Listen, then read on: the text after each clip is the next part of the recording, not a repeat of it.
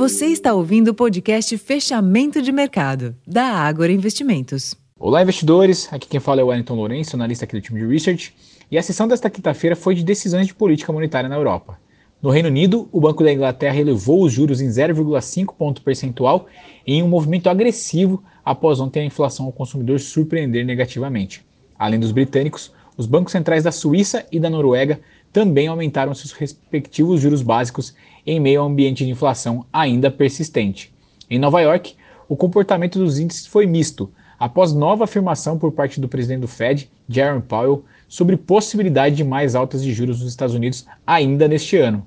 Por aqui, após a decisão do cupom ontem à noite de manter os juros em 13,75% e não dar claros sinais do início do corte de juros, como era esperado, o dia foi de realização de lucros na Bolsa Brasileira.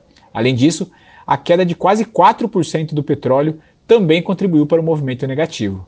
Assim, o Ibovespa recuou 1,23% aos 118.934 pontos, com giro financeiro de 23 bilhões de reais. Apesar do movimento setorial generalizado de realização, o setor imobiliário, mais sensível aos juros futuros, que sofreram ajustes para cima na sessão de hoje, foi quem mais sofreu. Assim, o, o índice imobiliário, o IMOB, recuou 2,33%.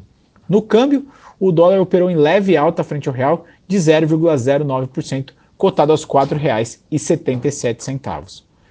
Bom, pessoal, esses são os destaques desta quinta-feira. Eu vou ficando por aqui. Desejo a todos uma excelente noite e até a próxima.